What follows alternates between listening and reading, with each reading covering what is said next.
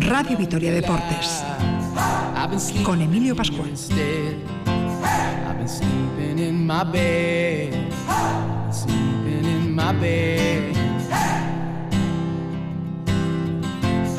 Hola, ¿qué tal? Saludos amigos, bienvenidos de nuevo al tiempo del deporte en la sintonía de Radio Vitoria. Hasta las 8 menos 5, Radio Vitoria Deportes. Y después baloncesto, Araski, Laseu y Estudiantes,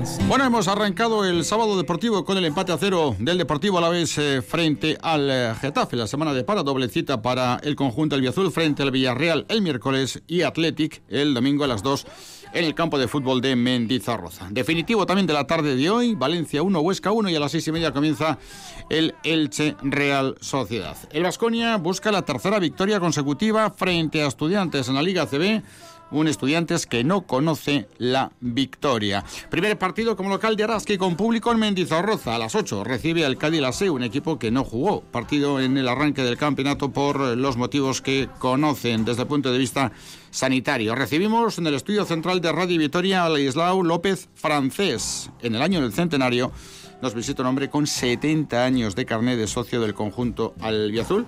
Y fíjense lo que son las cosas. No ha podido estar en el campo como consecuencia también de disputarse los partidos a puerta cerrada. La pandemia ha podido con casi todo triatlón, maratón, media maratón, eh, la San Silvestre, competición escolar en algunos casos. Hoy vamos a presentar la clásica araba de ciclismo que se celebra el próximo domingo en Maestu.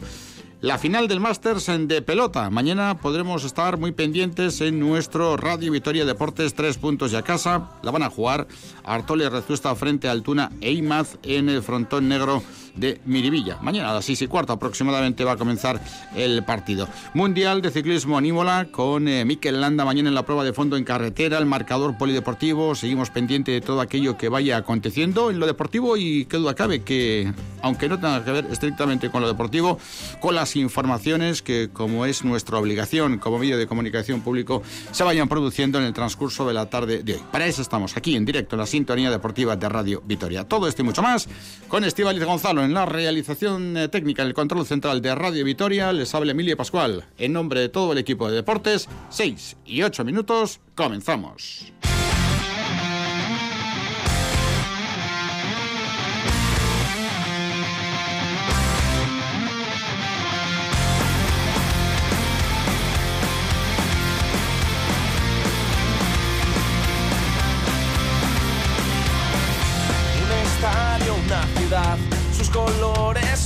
Escudo que te da fuerza para volver a animar el ambiente, respirar.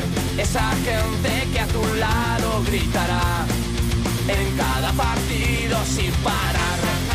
Son las 6 y 8 minutos de la tarde, sintonía deportiva de Radio Vitoria, sábado marcado por el deporte. Nuestra programación eh, deportiva comenzábamos una menos cuarto, hemos estado hasta las 4 en punto de la tarde, volvemos a las 6, estaremos hasta las 11 y cuarto de la noche. Primero con esta primera parte informativa, después con la narración de los partidos de Araski y Estudiantes. Y mañana estaremos eh, primero con Supercanasta, después de 2 y media 3 con la habitual edición informativa y por la tarde de 6 a 8 de la tarde. Así que tenemos eh, por delante mucha radio deportiva en directo que como siempre vamos a hacer con todo el cariño y con toda la ilusión para que ustedes nos acompañen. Enseguida estamos en Madrid, pero antes en Aldecoa, ¿qué tal Arrachaldeón? Saludos y muy buenas tardes. Hola, muy bien, Arrachaldeón. Luego vamos a profundizar con respecto a lo que ha sido el empate del Deportivo la vez frente al Getafe en un bonito partido de fútbol durante 70 minutos. Los últimos 20 han sido más eh, previsibles conforme a lo que quizá hubiéramos podido imaginar, pero los primeros 70 han sido más que bonitos y de vuelta, muchas oportunidades, muchas llegadas, un buen Fernando Pacheco, un eh, Deportivo a la vez eh, que, bueno, más allá de las eh, necesidades que tiene desde el punto de vista de contratación,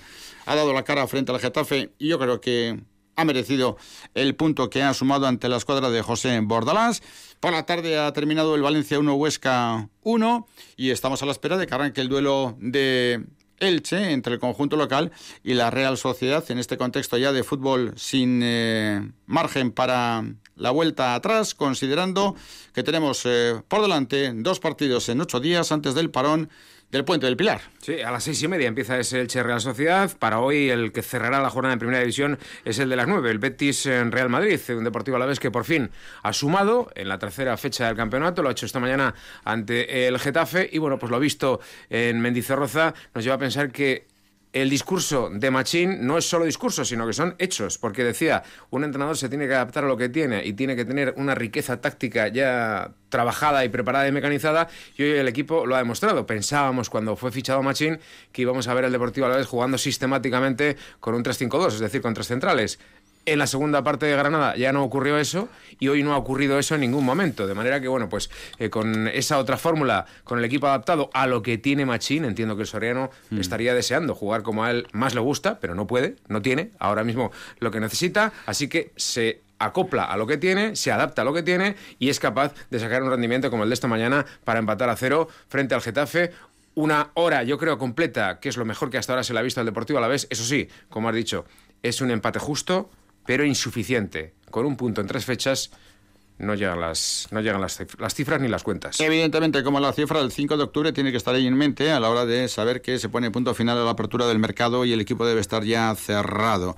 Es una situación que efectivamente se ajusta a lo vivido hoy con cuatro en fondo, pero si analizamos la trayectoria deportiva como entrenador de Pablo Machín y si en el 90 y pico por ciento de los partidos ha actuado con tres centrales, es porque cree a pie juntillas en este sistema. Y si en lo que cree no puede emplear toda su fuerza futbolística y tiene que modificar en función de lo que tiene, es porque lógicamente lo que a él le gustaría tener todavía o bien no está en condición, no está a disposición o no ha llegado, aunque en sala de prensa ha reconocido que él ante el Getafe, por las características del rival, habría jugado con cuatro en fondo. Bueno, es una eh, también situación que se ha comentado a posteriori y que quién sabe qué hubiera podido ocurrir. Enseguida entramos con el Deportivo a la vez, pero les decíamos que a las nueve menos corto en el Wizzing Center, el Vasconia se enfrenta a Estudiantes, el Estudiantes séptimo en la clasificación con dos derrotas, 84-88 con el Manresa y 93-80 en eh, Murcia. El Vasconia es cuarto con dos victorias, eh, la conseguida en casa frente al Valencia, 76-73 y la lograda, nada, hace 48 horas prácticamente en Fuenlabrada por 83-89. Nos vamos a Madrid, allí se encuentra el enviado especial de Radio Vitoria, Ricardo Guerra. ¿Qué tal, la Racha León? Saludos y muy buenas tardes. Hola, ¿qué tal? La racha León, Emilio. Bueno, se va haciendo, imagino que un poco larga, teniendo en cuenta las circunstancias de prácticamente enclaustramiento de toda la expedición, pero ¿cómo va esa mini concentración del Vasconia en el foro?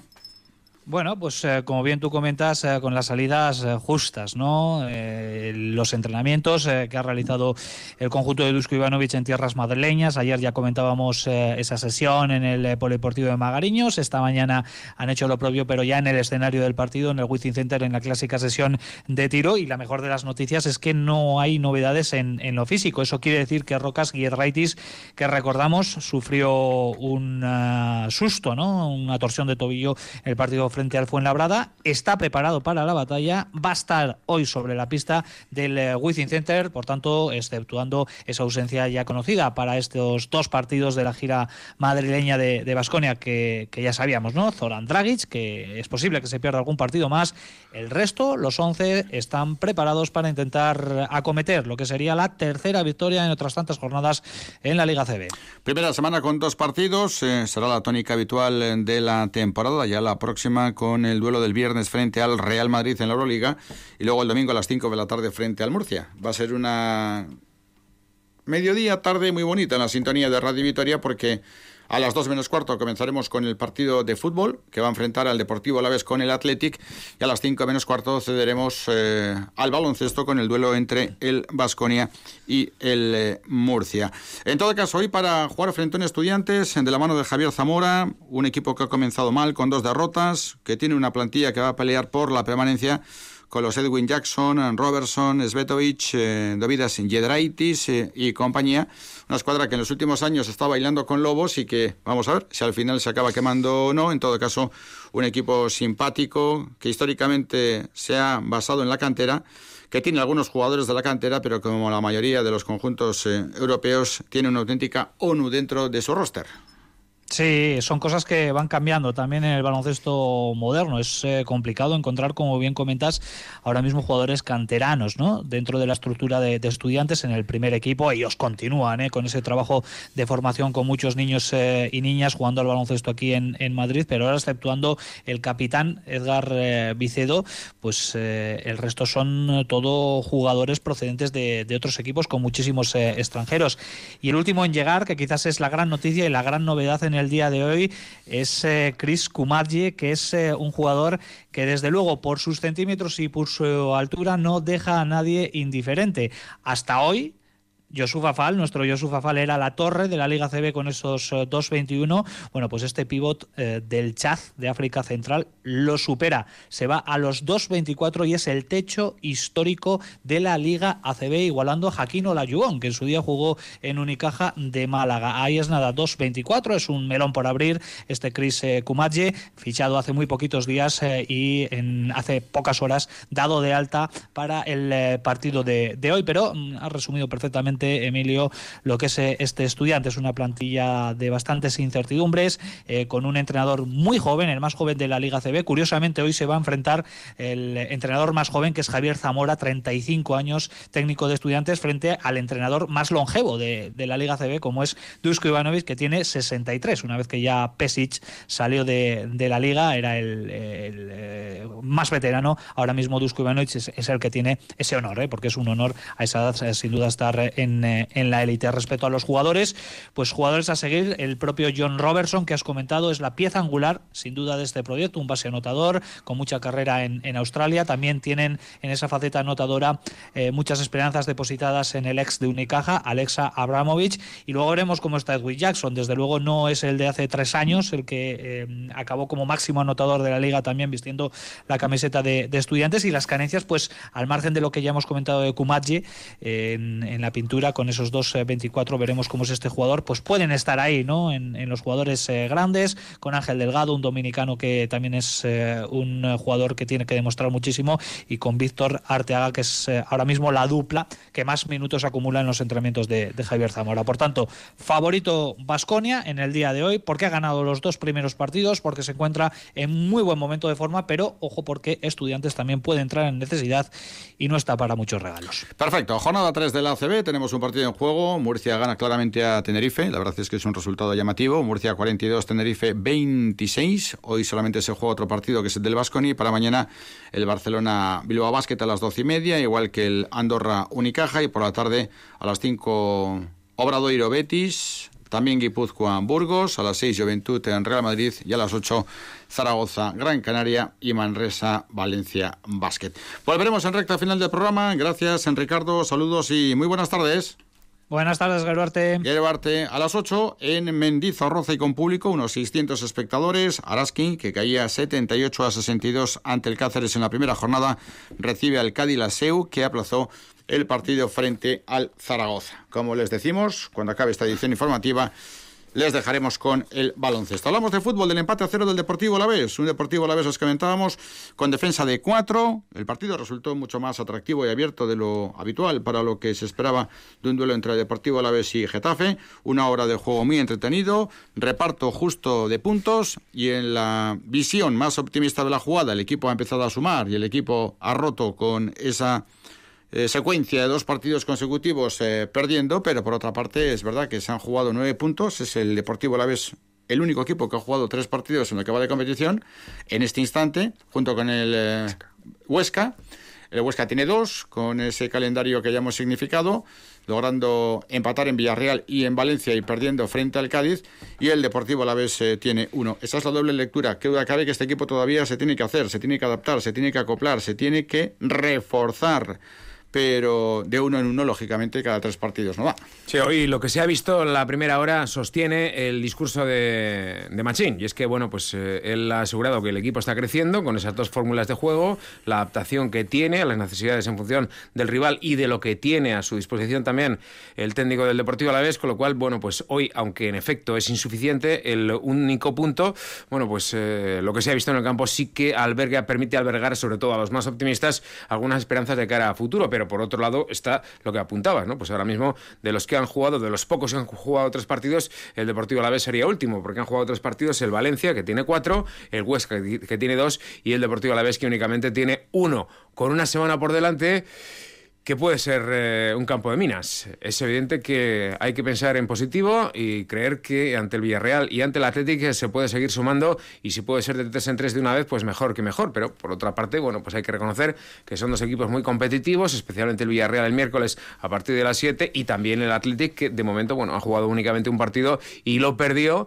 Un Atlético al que se va a enfrentar el Deportivo a la vez el domingo a las 2 de la tarde. El domingo a las 2 de la tarde, horario oficial ya que se ha hecho público en el día de hoy. Así que bueno, pues eh, a confiar en efecto en eh, el perfil optimista de lo que hoy ha mostrado el equipo, en el perfil optimista de lo que hoy ha transmitido Machín, la mejora individual de algunos jugadores importante, eso sí que eh, bueno, pues permite también albergar esperanzas, la reincorporación de algunos jugadores que estaban lesionados, hoy ha debutado en esta temporada Manu García, ha vuelto al terreno de juego un jugador muy importante como Lucas, aunque hayan sido solo unos minutitos al final, bueno, pues con todo ello, lo dicho, hay que hacer un acto de fe. El fútbol muchas veces es esto, ¿no? Mm, basándonos en la primera hora, sin goles, pero con oportunidades, también oportunidades del Getafe, es cierto que sí, con un buen Pacheco. Bueno, pues con eso, pensar que puede darte para sumar frente al Villarreal y ganar al Athletic y a partir de ahí, bueno, pues ya tener un colchoncito que te permita, haciendo una proyección numérica, pues pensar que se está más o menos en números de objetivo, porque es que ya hemos dicho, ¿no? Pues eh, no hay que ser eh, un matemático mm, con estudios superiores para llegar a la conclusión de que con un punto de nueve eh, en una proyección a 38 jornadas no, no da aquello, vamos, ni lo mires por donde lo mires. En todo caso, el deseo que todos tenemos de observar cosas positivas, de trasladar cosas positivas y de atisbar evolución en el capítulo positivo por parte del rendimiento del equipo nos permite hacer ese análisis en la jornada de hoy, que más allá de sumar un punto, nos ofrece un Deportivo a la vez eh, con eh, necesidades, con carencias, con eh, aspectos que tienen que ver con el tiempo y que lógicamente solamente a través de ese trabajo por parte del entrenador se pueden conseguir y también por parte de la propiedad y dirección deportiva, que es la contratación antes del próximo día 5 de octubre. Esa eficacia necesaria para sumar, marcando en punta de ataque y esa seguridad defensiva con un buen Fernando Pacheco que ha intervenido en dos o tres ocasiones que ciertamente han tenido mucho mérito. ¿eh? Sí, ha habido, bueno, pues algunos jugadores que ya digo han crecido individualmente Pacheco es uno de ellos, que duda cabe, después de un periodo en el que el Pacense, tanto al final de la pasada temporada como en el arranque de esta, no había sido tan brillante, no había sido San Fernando Pacheco como durante tantas ocasiones a lo largo de su trayectoria con el Deportivo La Vez. Hemos visto crecer en la banda izquierda a, bueno, pues a un Duarte que, ha tenido momentos muy inspirados. Eh, es cierto también que Leyen le da consistencia a la defensa, es cierto igualmente que es la segunda tarjeta que ve. También Bataglia ha visto dos, dos tarjetas amarillas más Así que, bueno, pues hay que tener fondo armario para, para ir cubriendo esas expectativas. El trabajo de Daverson y de José Lu, aun con poco acierto, espectacular. Los interiores, pues, eh, pues eh, tendrían que mejorar, pero bueno, pues eh, tanto Rioja como, como Edgar le ponen todo lo que tienen, aunque no, no tampoco para hacer goles en el día de hoy. Ligeramente mejor ligeramente recuperado un Perapons al que se le echa muchísimo de menos y bueno, pues a partir de ahí el, equipo que ya digo durante 60 minutos le ha plantado cara futbolísticamente al Getafe, que no es sencillo, es decir, tenía una idea, Machín, al igual que la tenía Bordalás, los dos han querido plasmarla, los dos han querido imponerse y por momentos lo han conseguido, de manera alterna o alternativa, pero ambos equipos han conseguido imponerse en determinados momentos de juego y luego físicamente pues tampoco es ninguna broma aguantarle el tirón al, Getafe. O sea, es un equipo eh, que con esa pierna dura que pone siempre y con ese trabajo tremendo que hace del 0 al 98 que dure el partido, pues hoy en todo momento le ha aguantado el tirón al Deportivo a la vez. Así que ya digo, pues son todos factores que permiten tener eh, un cierto carácter optimista, pero bueno, pues eh, esto exige cada jornada, cada día y más esta semana, que vamos de sábado a miércoles, volver a demostrar, porque es que las sensaciones valen muy poco, lo que valen aquí son los puntitos. De igual manera que nos ha gustado el Deportivo a la vez en diferentes fases del partido, también tenemos que decir que de los Getafes que hemos visto en Mendizorroza en los últimos años con el Deportivo a la vez en Primera División, seguramente el equipo más atractivo, el equipo más dinámico, el equipo más... Eh, mm, vertical, el equipo más largo, el equipo más ambicioso de los Getafes que hemos visto ha sido el de hoy. Otra lectura también. Eh, quizá más preocupante para el protagonista, el hecho de que Eli hoy se haya quedado en el banquillo. Es verdad que era defensa de cuatro, pero el otro día fue relevado en el descanso y hoy ni siquiera ha entrado en el once inicial. Esperemos que recupere el punto de forma y pueda ser de nuevo importante porque es un jugador, en fin, con un carisma y una trayectoria muy importante en el Deportivo a la vez, algo que también quiere conseguir con el tiempo, carisma y trayectoria. Pablo Machín, que en rueda de prensa, como siempre, bastante poco expresivo, pero muy racional en sus eh, análisis y reflexiones, se ha referido a lo que ha sido el choque. El tono no cambia. En Machín, desde luego, hasta ahora cuando lo hemos escuchado al Soriano, siempre su tono es eh, idéntico para hablar de cosas muy positivas o para hablar de otras que no lo sean tanto. Para comenzar, el Soriano hablaba de que estaba satisfecho por el trabajo, por el buen partido que había jugado su equipo, pero insatisfecho porque entendía que un punto no era suficiente y que el desacierto les había impedido, les había privado de obtener la primera victoria. Aunque dice que tal y como estábamos, pues, pues ni tan mal un punto. Viniendo de donde venimos, creo que es bueno y tenemos que mirar el lado positivo de, sumar, pero creo que hemos hecho méritos para haber sumado más puntos. Mm, es cierto que eh, desde mi punto de vista la primera media hora hemos sido superiores, hemos generado eh, ocasiones muy claras, por lo menos dos eh, con, con Day en ese uno contra uno y, y un remate de Edgar que se ha entretenido un poco. Eh, aparte, las sensaciones era de que estábamos llegando bien, le hemos competido al Getafe con, con, su misma energía, con sus mismas armas, nos hemos puesto a un nivel de intensidad eh, muy alto y creo que en esa media hora pues, eh, hemos estado muy bien.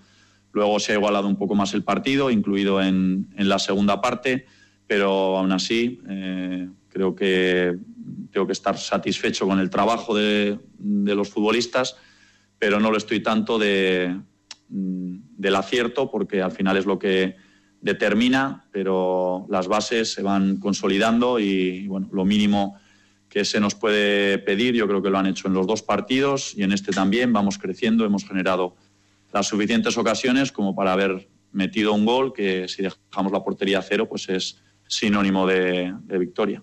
Me gustaría saber con, eh, eh, con qué has quedado más satisfecho. Con la primera parte, donde ha sido más, más abierta, con más opciones para los dos, pero también eh, probablemente con, con, más desajustes atrás, o con la segunda más, más cerrada, con menos, menos errores, pero con menos posibilidades también de, de llegar a la, a la portería arriba. Hay que sabernos manejar en todos los contextos y, y saber, pues. Mm, compensar, digamos, lo que, lo que el rival también nos propone. Eh, yo creo que hemos hecho una muy buena primera parte. Ya te he dicho que creo que nos podíamos abrir al marcador justamente con ventaja en el, el marcador.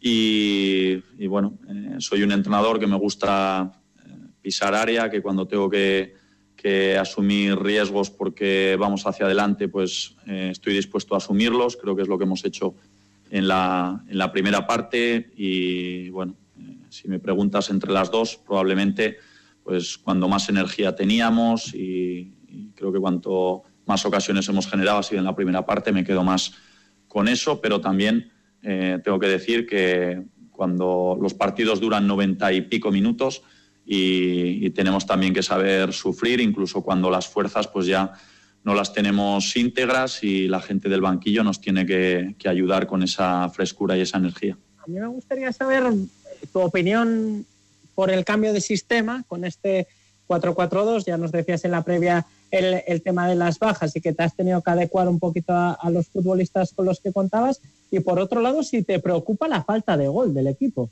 Bueno, eh, la falta de gol preocupa más cuando no se generan ocasiones, cuando somos capaces de llegar con ventajas al área rival y de plantarnos muy cerca de su portero, incluso en unos contra unos, pues quiere decir que, las estamos generando. Luego eh, es cuestión de acierto, eso viene determinado pues, o por las rachas o por la calidad, llámalo como quieras, pero bueno, creo que, como he dicho a lo largo de esta conferencia, eh, hemos generado suficientes ocasiones como para haber materializado alguna. Es claro que si no las metemos es imposible ganar partidos, pero eh, estoy contento con, el trabajo, sobre todo de, los delanteros, con la buena predisposición, con adaptarnos también a situaciones del rival. Y en cuanto al tema del sistema, pues ya os decía durante la semana, mm, necesitamos eh, centrocampistas que tenemos lesionado. Hoy la buena noticia es que Manu ha podido salir, eh, seguro que no está a su mejor momento, pero nos ha ayudado en esos últimos minutos y para jugar con 3-5-2 necesitamos tres, centrocampistas que, más allá de, la aportación de, de, Abde o de algún chaval de la cantera, pues no, las teníamos. De cualquier manera, hoy eh, creo que nos podíamos adaptar mejor para eh, competirle al rival teniendo dos jugadores por banda, ya que ellos basan mucho de su potencial en esa fortaleza que tienen por, por ambos costados. Creo que lo hemos hecho bien y lo bueno es tener posibilidades y riqueza táctica en cualquier momento, dependiendo de circunstancias de los partidos, pues podamos jugar de una u otra manera. Lo importante yo creo que no son los números, sino que es la esencia y, lo que se quiere transmitir se puede hacer con una línea de cuatro, con una línea de tres o con una línea de cinco. Eh, hablaba en la previa de que era un poco frustrante el hecho de que el equipo tenía la sensación de que había competido bien, pero sin embargo no había obtenido premio ni frente al Betis ni en, Granada. Me gustaría que valorara lo que significa este punto, no deja de ser un puntito, pero es, el primero, ¿no? Lo que significa el, puntito. Y por otra parte, eh, el hecho de que se ha visto obligado a cambiar el sistema porque, como dijo después de Granada y antes de este partido, eh, no dispone de tres centrocampistas por el momento al 100% para aplicar su sistema eh, y, que eso ha significado, por ejemplo, que en las rotaciones de las primeras hemos visto a Javi López o a, Borja Saiz, ¿no? ¿Hasta qué punto, eh, para aplicar lo que a usted le gusta, necesita mm, otra serie de elementos que de momento no tiene? Bueno, en cuanto a, lo del sistema, eh, hoy, aunque hubiera tenido a, más centrocampistas, es probable que hubiéramos jugado igual con línea de cuatro, porque creo que, que podíamos competirle mejor, como he dicho antes, a nuestro rival. Lo que es cierto es que eh, bueno, las circunstancias hacen que teníamos una plantilla reducida en, determinadas posiciones, las lesiones se han cebado con nuestro centro del campo también y bueno, no, disponemos de, muchos centrocampistas, pero eh, de cualquier manera es posible que, hubiera podido jugar también con línea de cuatro, pensando, como te digo, que podíamos competir mejor. En cuanto a la valoración del punto, bueno, yo siempre hago valoraciones positivas. Eh, creo que, se gana más siendo optimistas que, no pesimistas. De puertas para adentro, seguro que, corregimos muchas cosas que tenemos también que corregir, pero hay que potenciar y alabar el hecho de que, como tú dices también, sepamos competir, generemos las ocasiones y el primer pasito de esa eh, mejoría pues es hoy, porque si no somos capaces de hacer goles, por lo menos vamos a asegurarnos el que no nos los hagan y es el primer paso para puntuar. En esta valoración que haces de hoy no, no hemos tenido acierto, pero sí hemos generado ocasiones que has encontrado hoy en ataque que no habías visto en otros partidos. Quizás necesitas más de Pera Pons que lidera el equipo, que las bandas sean más, sean más ofensivas, los extremos, un poco que, que, has visto hoy que no habías visto otros días en, en ataque. Bueno, muchas veces no es lo que nosotros queremos, sino lo que podemos. El rival, no nos olvidemos que, que también juega y nos exige mucho y, y el rival de hoy, el Getafe, es seguramente que, uno de los equipos más incómodos eh, de la competición, mm, tratándolo como algo positivo para ellos. Eh, yo creo que nos hemos adaptado muy bien, que les hemos buscado muy bien las espaldas, que tampoco nos han generado lo que suelen generar ellos habitualmente y que hemos hecho tres, cuatro ocasiones, yo creo, lo suficientemente claras para poder haber eh, hecho ese gol. Mm, hoy, bueno, eh, quizá hemos jugado más directos de, lo normal o de lo habitual, aprovechando también nuestra ventaja que yo creo que teníamos con la envergadura de, nuestros delanteros. Mm, lo hemos hecho francamente bien. Creo que Pera ha estado excepcional en, las segundas jugadas ante un doble pivote rival que, es un maestro en, la presión.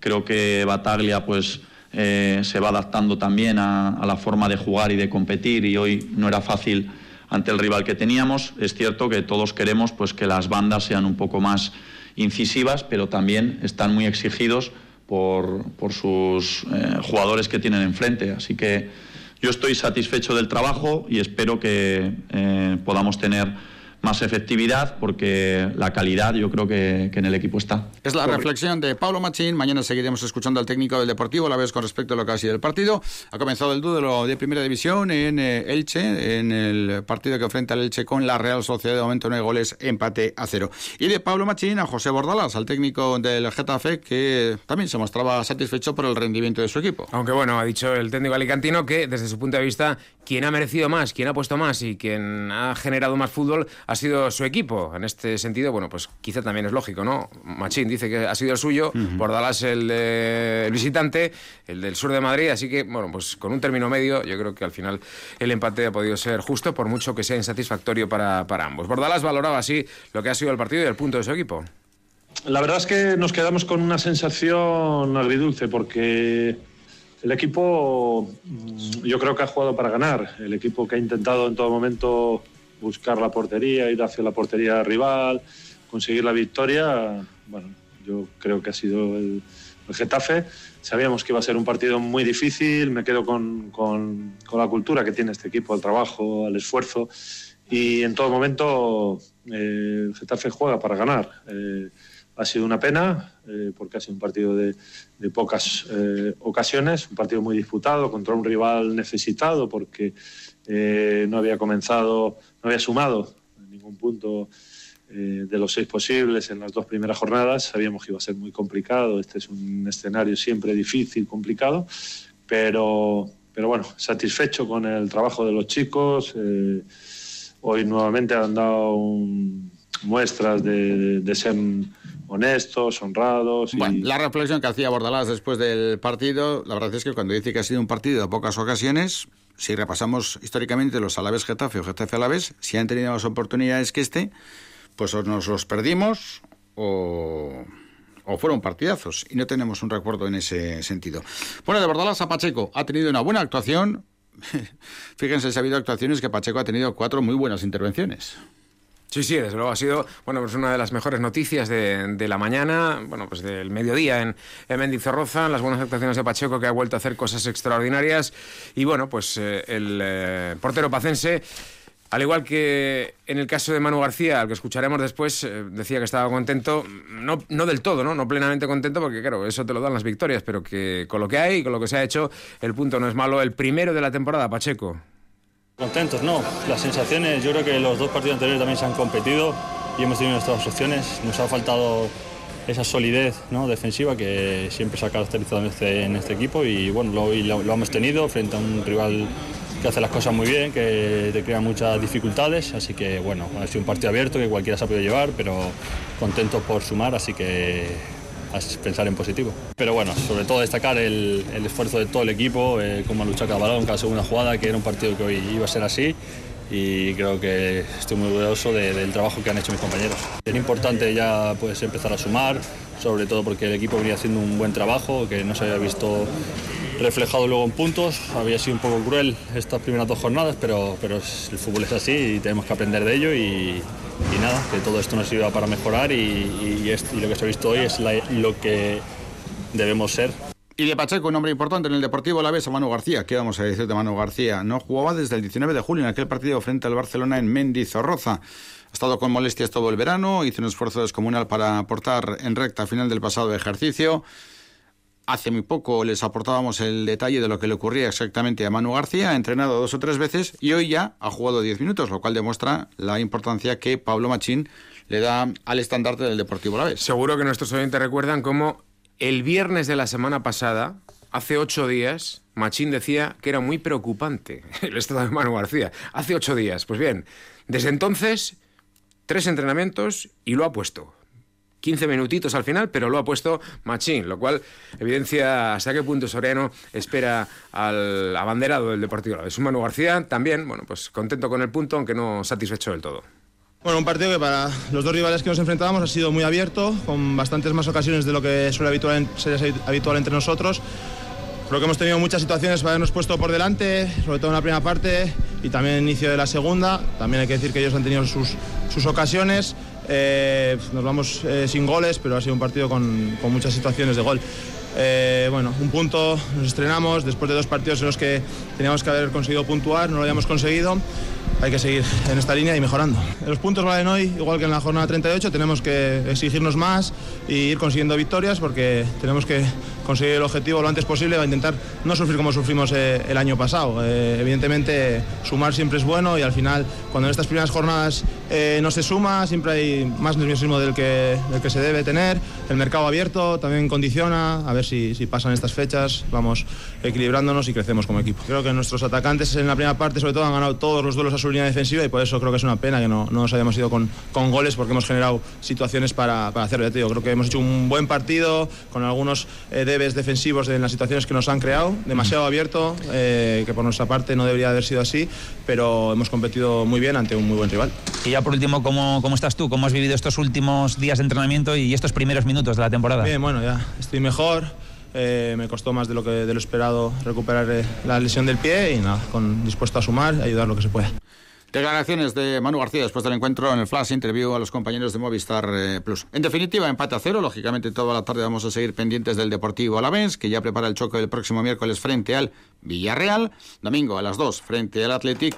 Y la jornada que nos sigue ofreciendo en juego un partido en primera división con empate a cero entre el Chile y la Real. La verdad es, es curiosísimo lo que está ocurriendo hasta el momento, porque hay tres partidos profesionales de primera y segunda división que han terminado y hay cuatro partidos también profesionales que están en juego. Pues bien, los siete con empate. Los que han terminado ya, el Alavés 0, Getafe 0, Valencia 1, Huesca 1 y en segunda división ha terminado el Zaragoza 2, Las Palmas 2. Mientras que eh, los cuatro partidos que hay en juego entre primera y segunda división, todos están con el resultado inicial. 10 minutos en el Elche Real Sociedad con 0-0 y en segunda división 0-0 también al filo de la media hora el Unión Deportiva Logroñez Castellón, el Málaga Alcorcón y el Sporting Girona. Seguimos hablando del Deportivo Alavés después de una pequeña parada con un histórico, con un mito de la afición del conjunto albiazul, teniendo en cuenta que lleva más de 70 años como socio del Deportivo Alavés.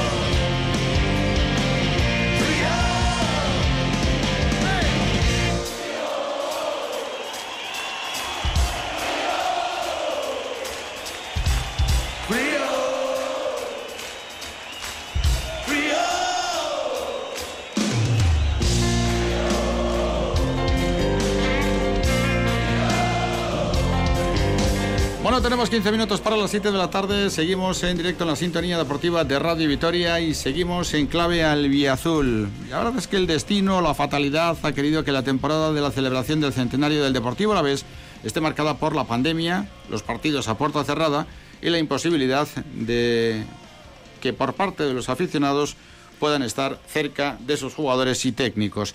Nosotros sí queremos tener cerca a los aficionados y vamos a ir dando voz a los históricos de la grada de Mendizarroza en este año, esta temporada del centenario. Ladislao López Francés ya nos visitó hace cuatro años, en diciembre, en diciembre cumple 78 años y lleva prácticamente 70 como socio del Deportivo Alavés. No es centenario de carnet, pero casi. Ladislao, ¿qué tal? León, buenas tardes. Hola, buenas tardes. Y bienvenido a la sintonía de Radio Victoria. Pues muchas gracias. Te escuchamos un poco grave, eh, por, por vuestra invitación. Te escuchamos un poco grave, lo siento, hay que explicarles que, estamos, en este caso tú estás con la máscara y vamos a dejarlo así, aunque estamos aquí con todos los protocolos, toda la protección y con todas las distancias, pero es necesario y además sí vamos a insistir en ello. ¿Cómo estás, Ladis? Pues bien, bien, no me quejo.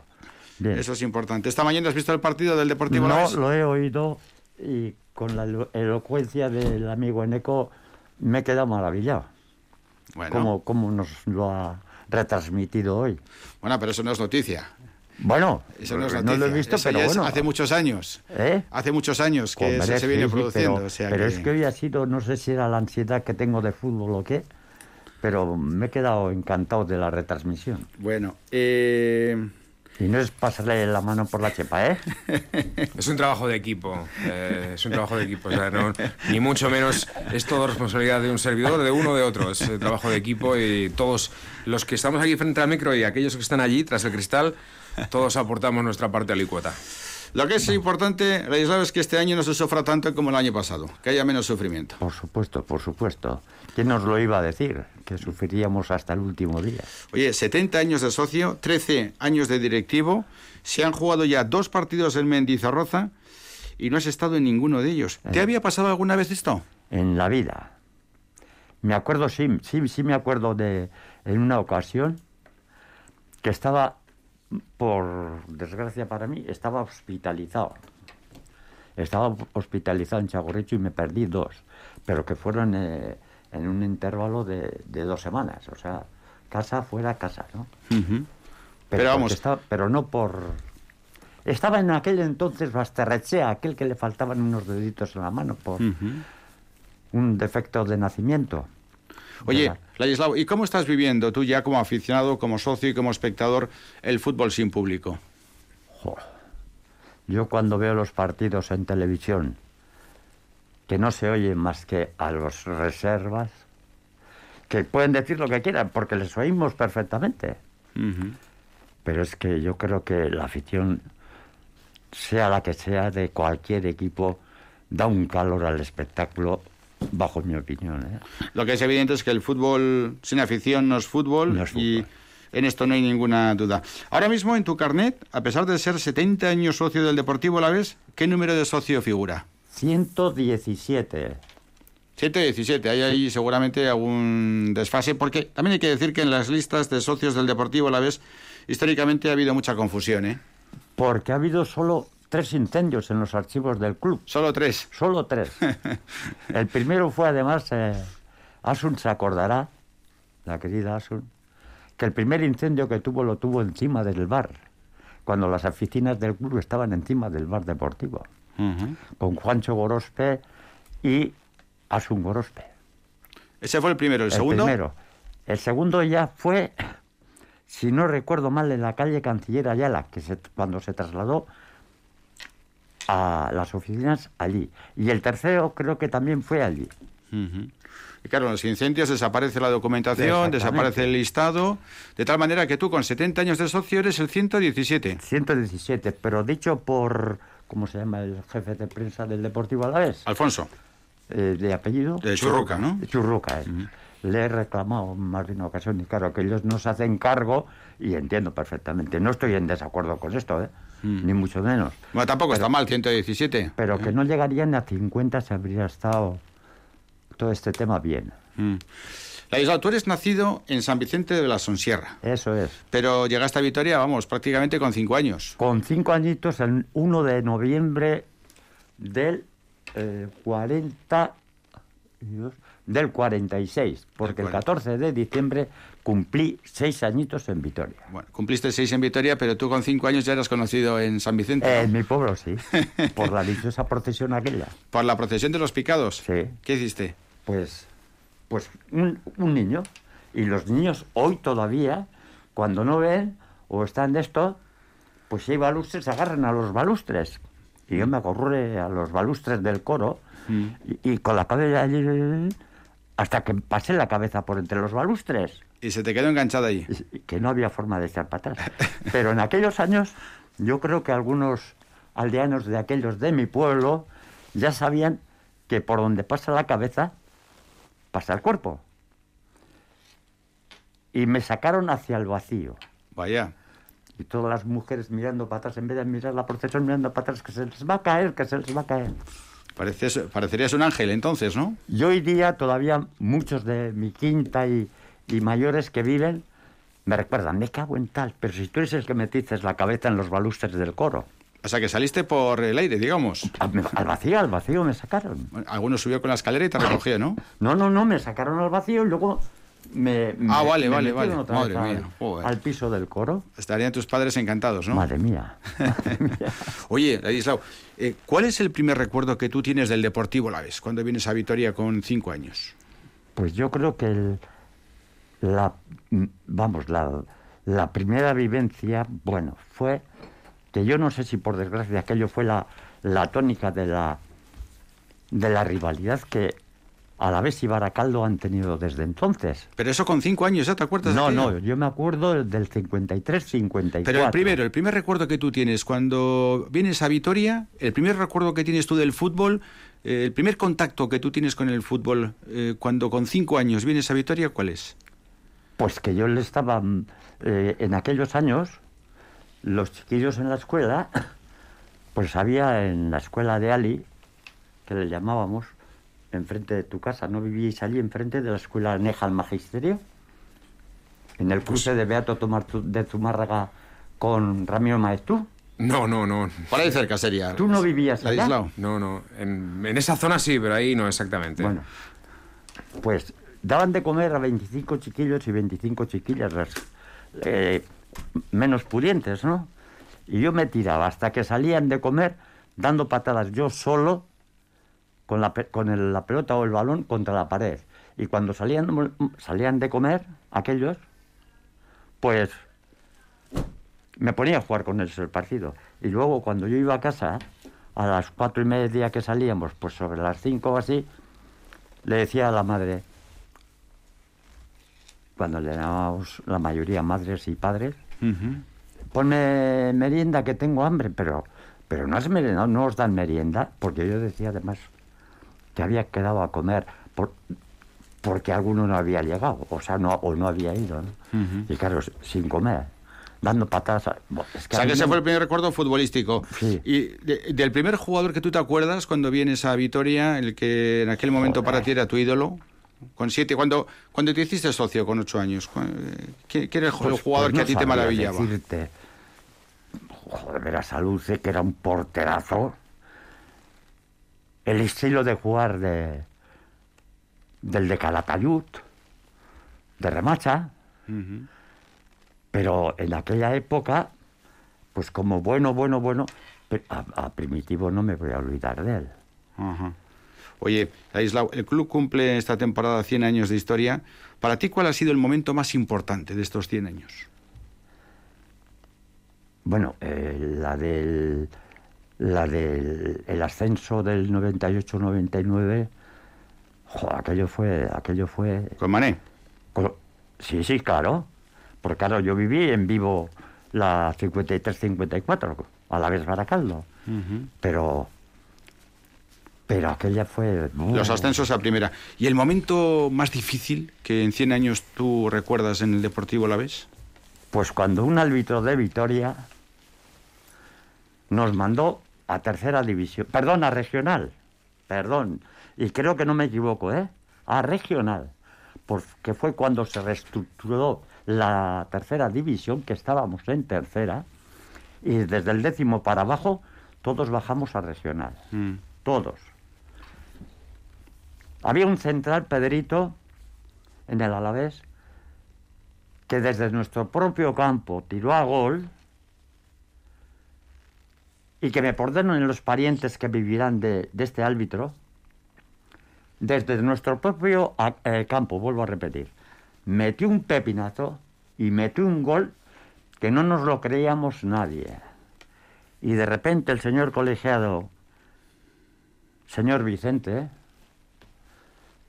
dice que no, que no es gol válido, porque había levantado el brazo y era un tiro indirecto. Y quedamos los 11.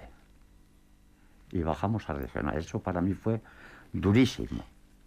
¿En aquel momento era con la Federación Guipuzcoana o era Federación Alavesa? Hombre, por favor, Guipuzcoana. Y entonces la regional, claro, fíjate lo que suponía, ¿no? Pues fíjate, la regional, aquella famosa eliminatoria contra el Tolosa. Oye. 3-0 en Vitoria contra el Tolosa. Sí. Vamos a ver a Zubi 4-1 a favor del Tolosa.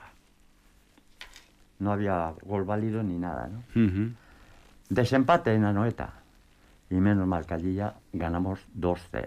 Mm. Y recuperamos la tercera división. Ah.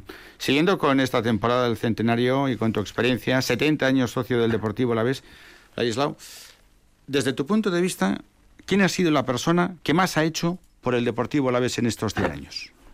Mm, no, eh, sin duda alguna, sin duda alguna, mi queridísimo amigo Luis José Luis Compañón, que era alma y vida del Deportivo Alavés. Puede haber alguno más, lo siento si me equivoco, pero creo que fue el difunto José Luis Compañón. En los años que he vivido con él como aficionado, como directivo, como socio, como amantes del club, José Luis Compañón. Seguramente hay muchísimas personas que comparten tu opinión. Pues creo que sí. Seguramente. Creo que sí, porque si no, no conocen, o sea, conocen poco el Deportivo a la vez. Oye, y aunque sea desagradable hablar de ello, pero ¿y la persona que tú crees que más daño le ha hecho al Deportivo Alavés? Sin ninguna duda. El señor, y le va a tratar de señor, Peterman. Cuando apareció colgado del dichoso larguero, como lo trajo su madre, creo que a muchos vitorianos les gustase o no les gustase el fútbol, bueno, les tuvo que doler, creo yo, ¿eh? Les tuvo que doler un montón ver aquella imagen. Mm. En una en- revista. Mm. sen- Ya no, recordamos, ya. Sí, sí. en el larguero de... Sí, sí, sí, unas fotografías que sacó en. Interview en aquellos tiempos. Bueno, pues creo que también en la respuesta con respecto a la persona que más daño le ha hecho al club, seguramente que muchísimas personas también estarán de acuerdo. Creo Oye, que sí. En tantos años, para ti, ¿quién ha sido el mejor entrenador del Deportivo La ¿Con, ¿Con quién te quedarías de, de tantos y tantos que han pasado? por, por el conjunto, sin ninguna duda, Mané. Por cómo cogió al equipo y cómo lo terminó, el Pitu. Pero entre tanto, para mí, ¿eh? hubo un par de entrenadores que también le dieron gloria al Deportivo Alavés. El primero, eh, Echezarreta, de los años 50, 50 y, bueno, cuando ascendió, eh, estaba de la 51, 52, 52, 53 ya estaba. Y luego el señor de Deva, el señor Galarraga. Pero por el impacto, sin ninguna duda, Mané, que de, de 20, no vamos a decir, eh, a decir residuos del fútbol, por- porque luego demostraron que no eran residuos del fútbol, pero que cogió un, uno de cada lado, algunos como Javi, eh, Javi, Javi Moreno. Lo repescó cuando ya se iba a retirar del fútbol y luego resulta pues eso. O sea que de un, racimo de que De estaban técnicos, sí, sí, sí. desperdigados Mm. y hizo un equipazo, ¿no? Oye, si hablamos de entrenadores, te quedas con Mané. Y si. Fíjate que ha habido jugadores grandes en la historia del Deportivo Alavés, ¿eh? Jugadores. Pero si te dijeran, Ladislao, quédate con uno, ¿a cuál elegirías? Aunque muchos igual no se acuerdan de esto, pero me quedaría con Wilson. Cedido él y el señor Roth del Real Madrid. Aquello, vamos, aquello es que era la elegancia en persona jugando a fútbol. O sea, Mané y Wilson, una buena pareja técnico y jugadores. Madre mía. Oye, eh, cuando tú te hiciste socio con ocho años, eh, todo era muy distinto. muy distinto. Pasaba el cobrador por tu casa para, Exactamente. para pagar el recibo, ¿no? Sí, señor. Tres pesetitas pagaba mi madre. Mi querida madre. Tres pesetas al mes. Tres pesetas al mes. Pero a tu padre no le gustaba mucho. No, porque de los seis hermanos, o sea, cuatro hermanos y dos hermanas que somos, creo que el más liberal he sido yo. Y se enfadaba, mi padre se enfadaba cuando cogía la madre el carnet mío del fútbol. Pero yo le recriminaba a mi padre ya con aquellos años. ¿Por qué protesta, padre? Si usted ya tiene el carnet de la- del mes que viene de la pelota. No me contestaba. Porque era cierto, porque ya tenía el del mes siguiente, porque era un apasionado de la pelota, de la pelota amateur. Sí. ¿Tu padre a qué se dedicaba, Ladislao? Pues mi padre trabajó toda su vida en la azucarera. Fue un gran hortelano, pero eh, su puesto principal en la azucarera era encargado del secadero, que luego le relevó mi hermano el mayor también en el mismo puesto, pero que se turnaban, porque llegó una época que había tres encargados, un señor, mi padre y mi hermano. Pero tú no seguiste la tradición en la azucarera, sino que tú, tú No, tuviste no. un taller, ¿no? No, primero empecé a trabajar con otra persona que muchísima gente de Vitoria conoce, con Manolo García de Andoín, primo carnal de García de Andoín que jugó y entrenó en el Deportivo Alavés. Y yo toda mi vida he sido modelista, con 14 añitos recién cumplidos empecé en, en mi trabajo de modelista, hasta el día de hoy, que ahora lo llevan los hijos. Modelista que en concreto, ¿qué, qué es lo que hacíais? Igual ¿Qué- alguno lo entiende como una pedantería por mi parte, ¿no? No, en absoluto, seguro que no.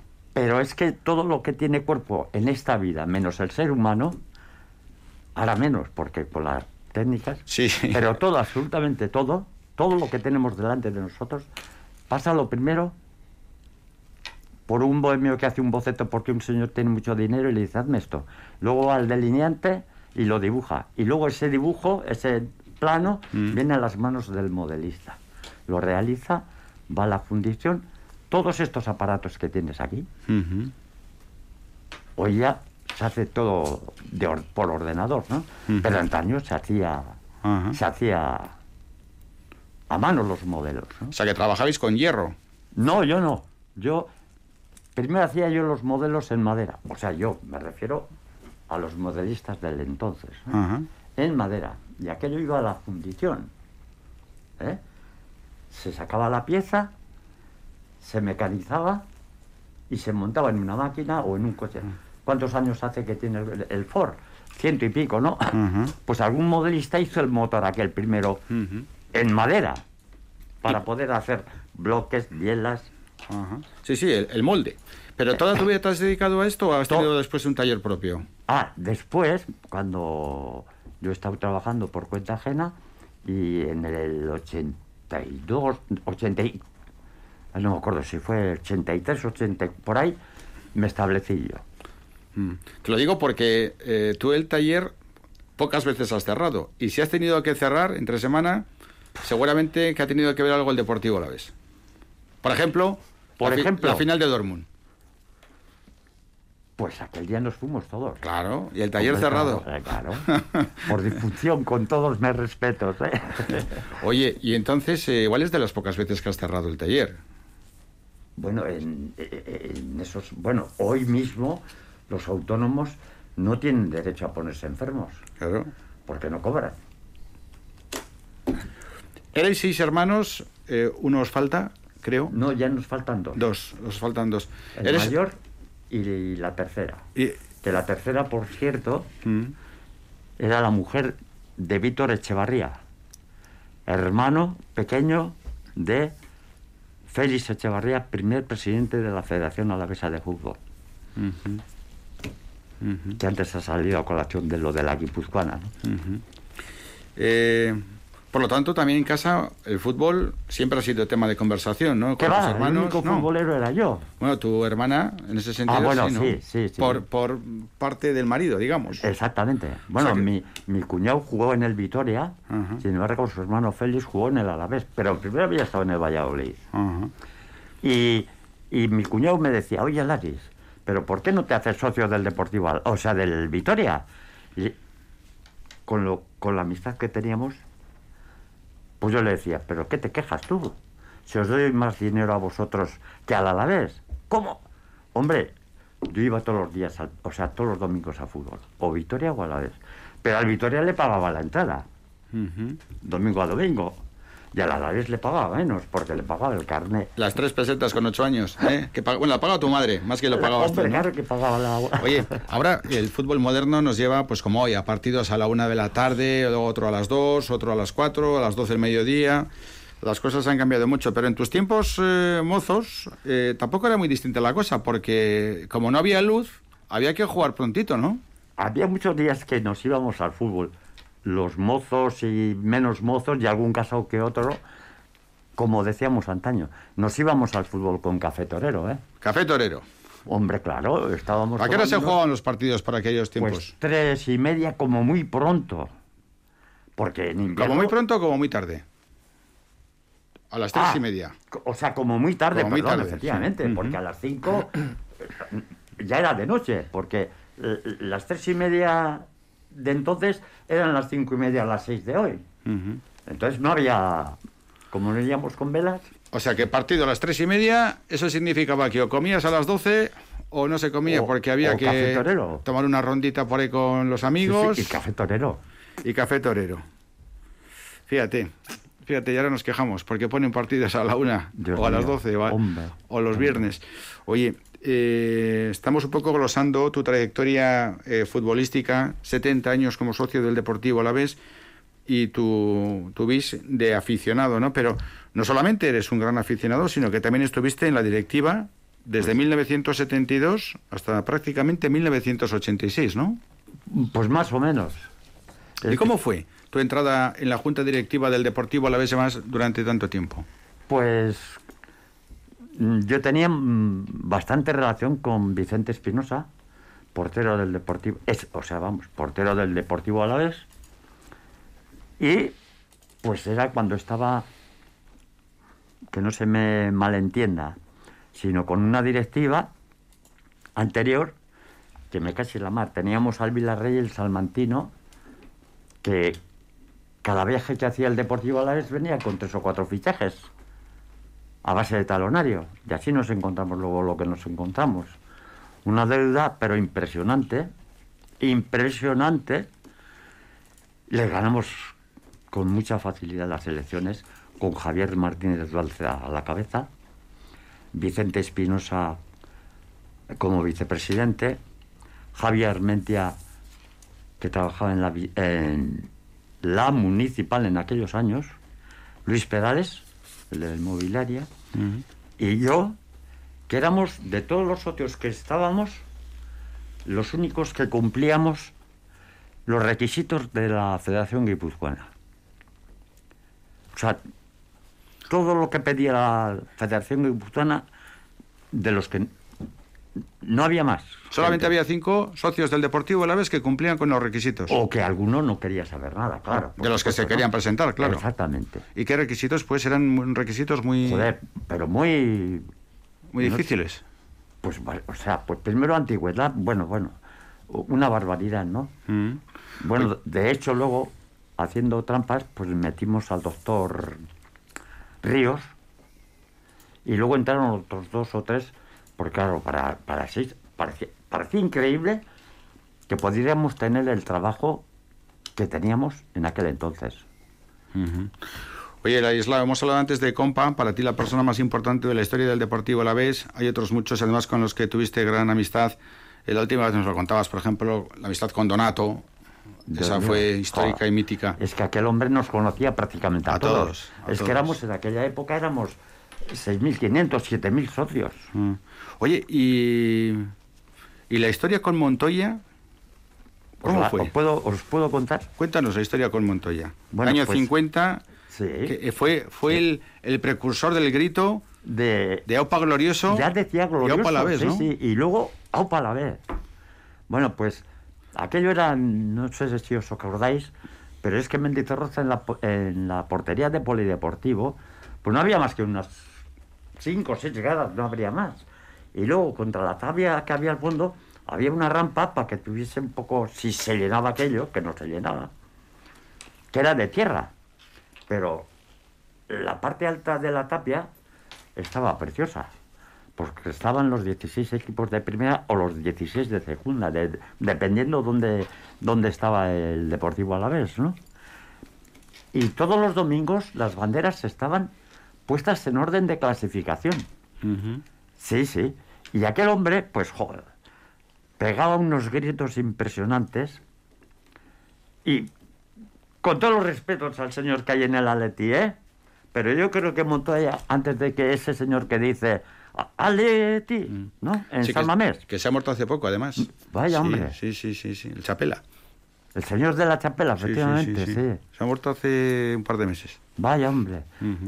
Pues el amigo Montoya es que gritaba aquel, y era él solo, la gran animación que hay hoy, él solo animaba a todo el, a todo el ganaderío. Ujú. Oye, ¿y Calderas? ¿Quién era Calderas? Bueno, Calderas era una persona. Joder. ¿Cómo te diría yo? Nada más verle la cara se le veía que era buena persona. Eso para empezar. Era el que vendía las chuches en aquellos tiempos, porque también había chuches de otro Claro. tipo, pero. Pero. Estamos hablando de los años 50, ¿no? de- hombre, claro. Desde los 50 a- hasta que, hasta que vivió. Que si no recuerdo mal, terminó aquella labor el hijo mayor. Pues el hombre aquel iba, antaño, el campo de fútbol estaba con una barandillita, pues como, yo- como estoy yo ahora sentado, y había unos, un asiento todo corrido, y allí primero, si se sentaba alguien, estaba el, el empleado del club que te cobraba un suplemento por, sentarte, por sentarte en la barrera, ¿no? Y entre la barrera y el graderío había un pasillo. Y el señor Calderas, que no sé el nombre, más que Calderas le llamábamos todos, pues pasaba con su cestita con las chuchas de, de entonces, ¿no? Y gritaba, ¡ay! Pues las chucherías de, del momento, ¿no? Y terminaba diciendo, y también tengo goles de remacha. el delantero centro que había. Esos eran más caros, ¿no? No, no, Los goles de yo remacha. qué sé, céntimos. Céntimos cobraría, porque si el, el carnet nos costaba tres pesetas a mí, concretamente, Mm. pues las chuches, pues yo qué sé, pues valdrían 10 céntimos o ya no me acuerdo, pero, pero terminaba siempre que decía y dando toda la vuelta al campo porque tenía Pase. pase para pasar por todo el campo y claro, y cuando esto, pues la gente que quería algo, pues gritaba y, y nos llamaba con aquella coletilla, ¿no? Goles de remacha. Goles de remacha terminaba siempre diciendo. Oye, Berasaluces, Saiz, Erezuma, Gorospe, Primi, Volado, Erauskin, Wilson, Roth, Echani, Cibarra y compañía. Vamos. Buah, ¿Este es el mejor equipo que tú has visto? Vuelvo a poner el tema de Mané, ¿no? Con el, con el las de técnicas ya distintas, ¿no? 97-98 y aparte Pero de es la que final yo, de todos esos que has nombrado, yo vi el primer gol olímpico, lo vi allí, al señor Ibarra, que en su entorno de equipo y esto, le llamaban garbancito, porque tiene la cara redonda, redonda, redonda, ¿no? Y el primer gol olímpico le vi meter a Ibarra contra la Felguera en la esquina de Polideportivo con el parking. En la portería aquella también en Polideportivo. Ahora te sientas en Cervantes, ¿no? No, no, yo me siento eh, siempre en, en la antigua tribuna principal. Ah, o sea, en la preferencia de ahora. Eh, exactamente. Sí, sí. Eh, no te voy a preguntar por una cosa que nos contaste en su día, porque no mm, merece la pena, ¿no? En torno a aquel partido en el que. Igual la única vez que has perdido los nervios en un partido de fútbol. Pero no vamos a, a volver a aquello. Pero lo que sí eh, nos eh, gustaría que nos contaras es ese primer viaje que hizo el Deportivo Alavés en Europa a Gaziantep. Resulta que además de la expedición iban 50 aficionados 50 fuimos. 50 fuisteis, pero de los 50 pagaron dos. Pagamos dos, sí, señor. Pagasteis dos. Eso es. Otro uno, uno eh, como, te- no sé, eh, mm, no, no me acuerdo ahora del nombre del tío que tenía una agencia de transportes. Pero vamos, yo. el otro eras tú. Y el otro era yo. Y entonces te preguntaban, bueno, ¿pero ¿tú qué? ¿Qué eres de alguna empresa o tal? Y cual? Dice, no, no, yo soy de mi taller y aquí vengo con uno encima de otro, ¿no? 200.000 pelas que nos costó el viaje ida y vuelta. Y eso que el partido de ida no daba Por Dios, que nos, demasiadas marcha- esperanzas. que nos marchamos con 0-0. Por eso. Pero a mí me decían, digo, yo mira, yo estoy, eh, vamos, estoy más satisfecho que la puñeta. Esto es un premio que a mí me da el Alavés. Y te estoy hablando de hace 20 años ya, ¿eh? De Sí, hace sí. 20 años. Hay otro momento muy difícil, temporada 83-84, con Emilio Quílez como entrenador, aquel viaje a Andorra. Y aquí- tú estabas, por eso no viste, estabas en el hospital. Pues probablemente. sí. Estabas en el hospital y fue el accidente de, Ah, de- joder, no de me digas, Ángel de Gordovil. Javi- de Vicente.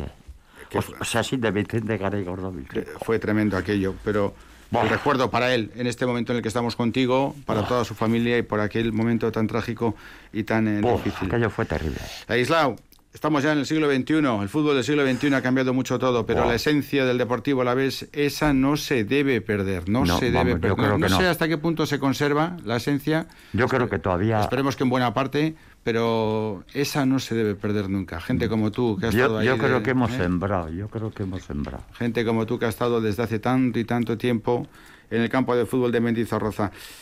Eh, te imagino con unas ganas tremendas, diría Mendy, Oh, ¿no? Dios mío, Dios mío. Unas ganas tremendas. Cuando Sobre lo que me has comentado de, de, de la familia Garay cuando se marcha, estaba, eh, efectivamente, estaba operado de la rodilla de menisco. Mm. Y vinieron por la mañana en el viaje a decirme adiós y te vamos a traer el triunfo de Gea de los Caballeros. Joder, cuando oigo la noticia por la radio, Dios mío, buah, fue terrible. Fue terrible. Un accidente. Bueno, pues yo estaba grave. con la escayola hasta el ombligo, ¿eh?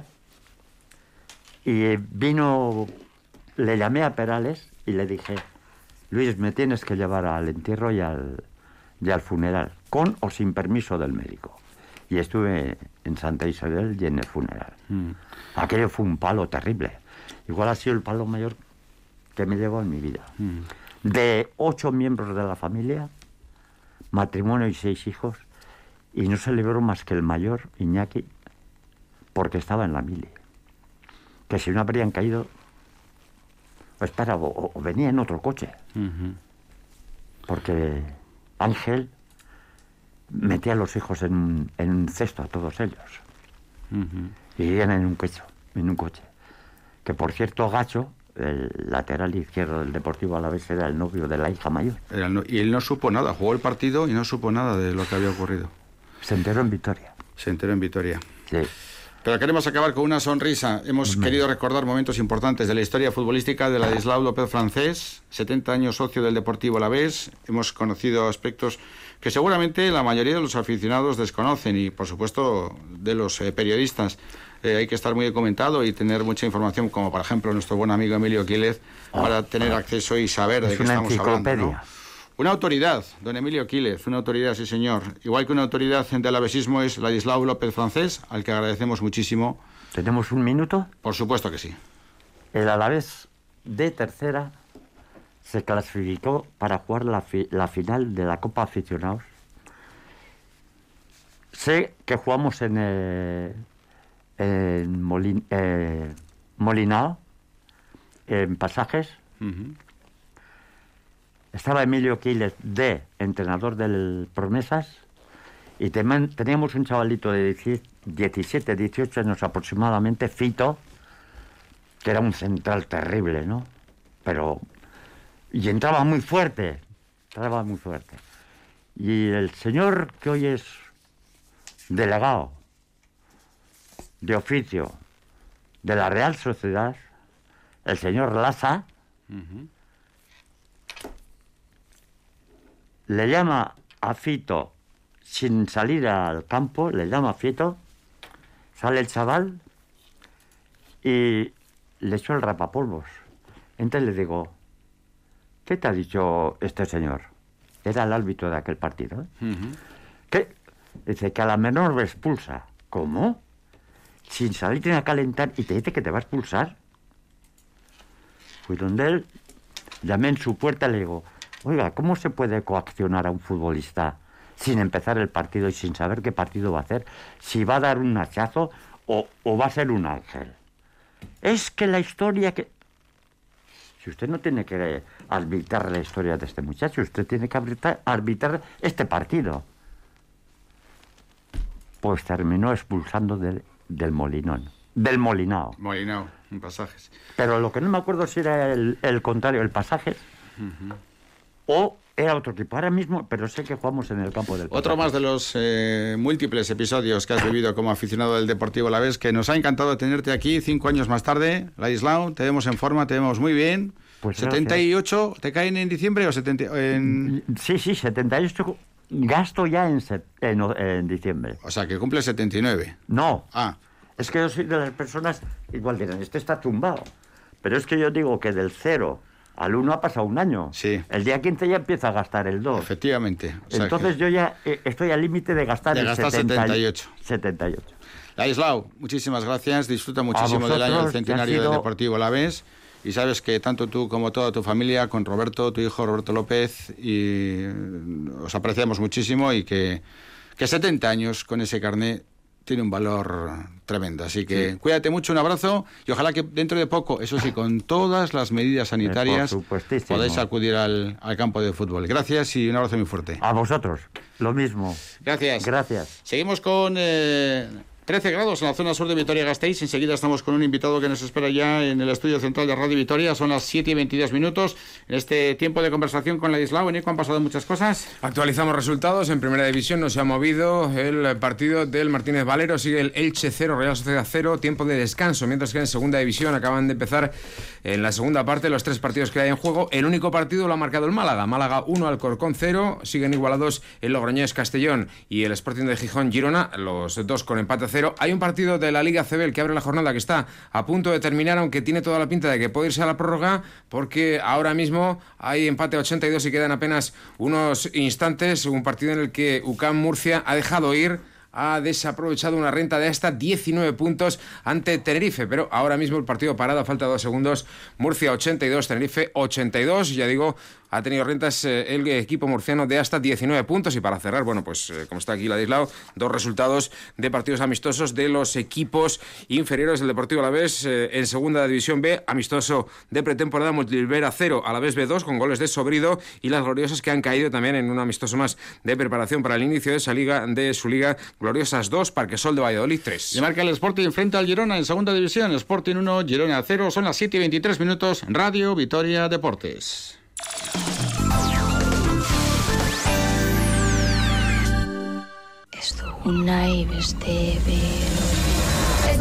No me explico por qué en este país de los vascos hay más brujería que en cualquier otro lugar del mundo.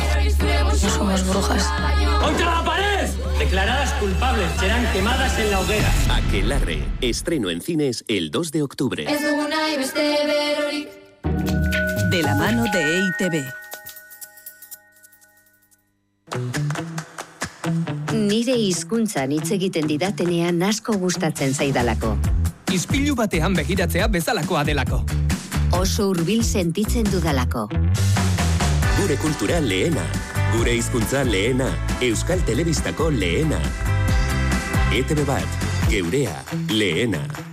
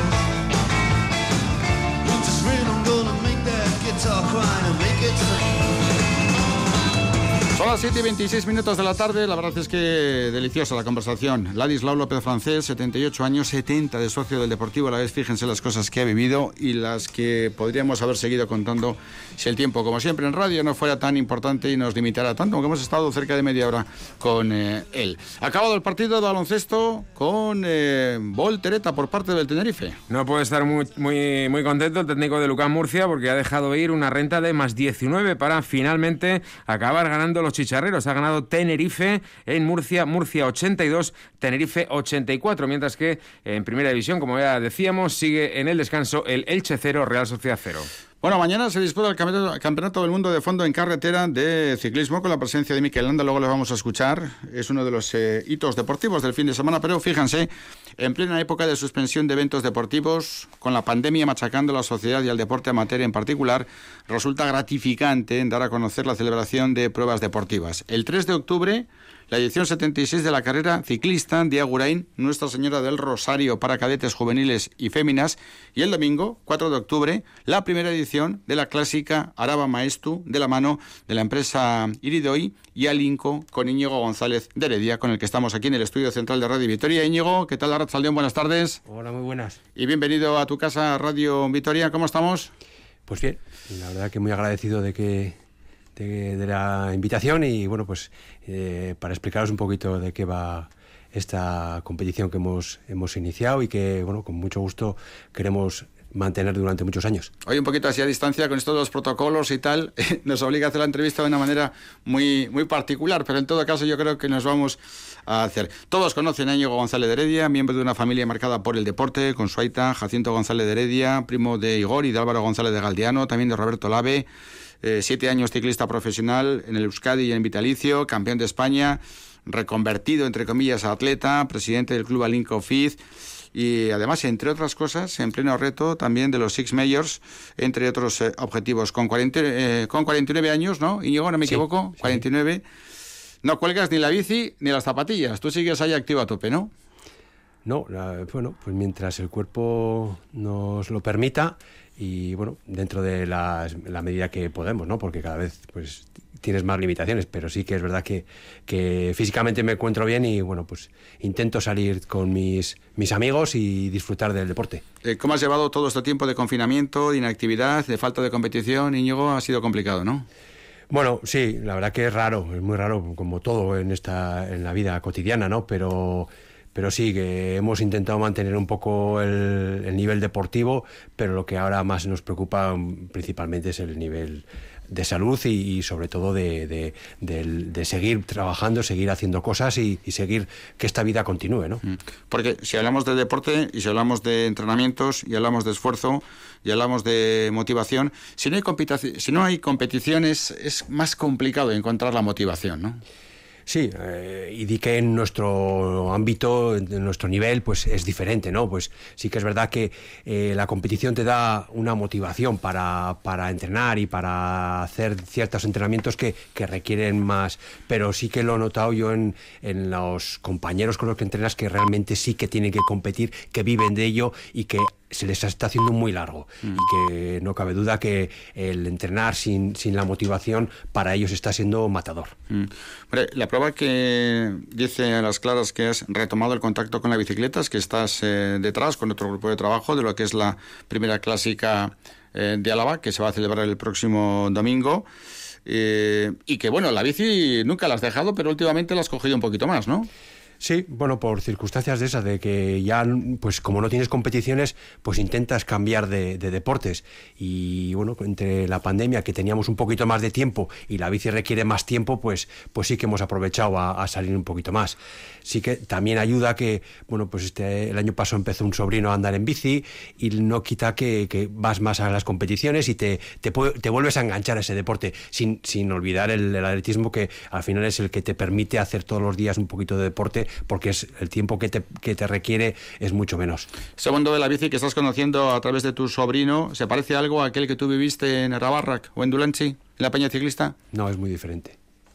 Y quizás igual por eso hemos empezado a, a mirar otras cosas y, y ver ver si de alguna manera podemos ayudar a, a que bueno el ciclismo pues vuelva a coger un poco la, la- la- el buen ambiente o la, el, lo que el recuerdo que teníamos nosotros de, de ese, de ese deporte.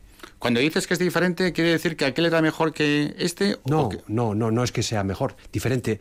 Eh, sí que eh, te, da, te da pena porque cada vez hay menos chavales. Eh, te da pena porque, porque las competiciones eh, son se limitan mucho a, a- cierto tiempo de, de- ciclistas que si te quedas descolgado pues te, te- te eliminan o te, te- sacan de la carrera porque no la, la- la- las limitaciones de la, de la chancha o de, o de, la- de los requisitos de circulación no permiten que las carreras se extiendan a lo que antes era, ¿no? Antes lle- llegaba el último con el coche escoba y podía llegar a una hora y no pasaba nada.